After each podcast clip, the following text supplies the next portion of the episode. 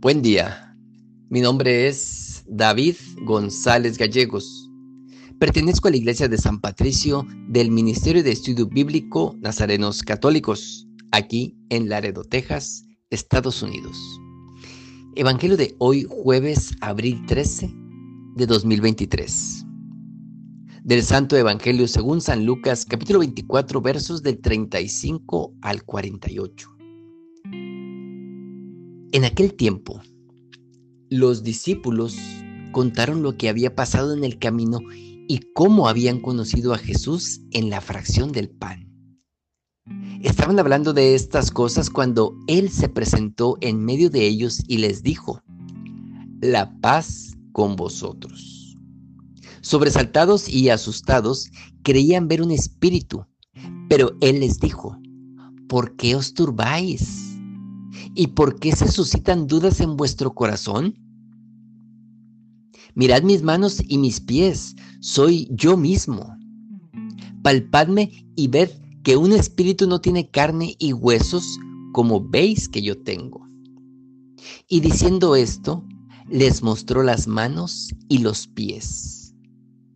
Como ellos no acabasen de creerlo a causa de la alegría y estuviesen asombrados, les dijo, ¿tenéis aquí algo de comer?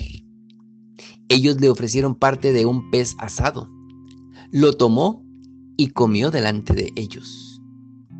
Después les dijo, estas son aquellas palabras mías que os hablé cuando todavía estaba con vosotros.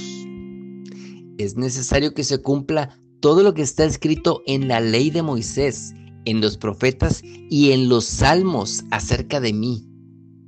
Y entonces abrió sus inteligencias para que comprendieran las escrituras y les dijo, así está escrito, que el Cristo padeciera y resucitara de entre los muertos al tercer día y se predicara en su nombre la conversión para perdón de los pecados de todas las naciones, empezando desde Jerusalén.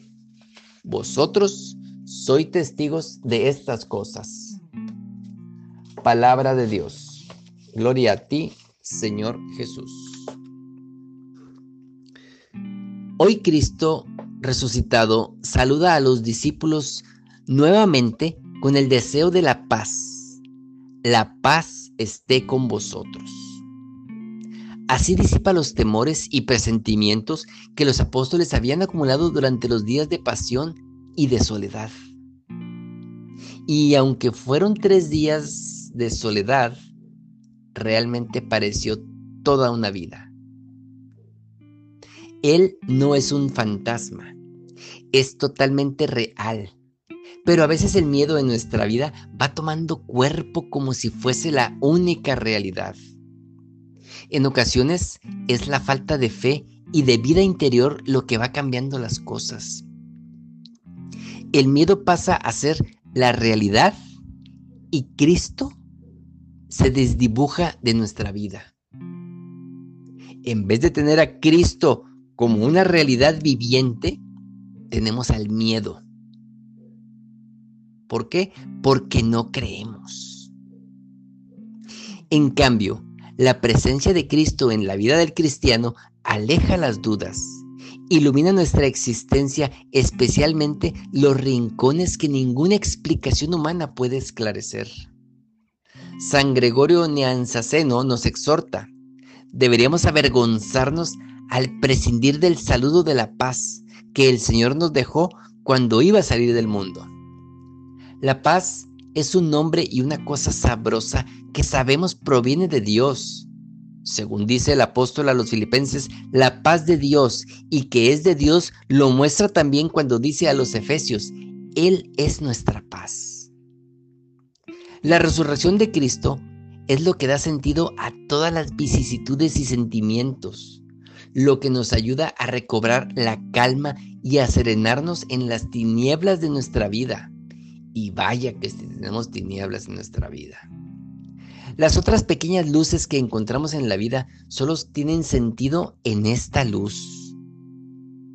Si te encuentras un amigo que tenga tantita luz, un grupo o un ministerio del cual como luciérnagas haya varias lucecitas, no los dejes escapar.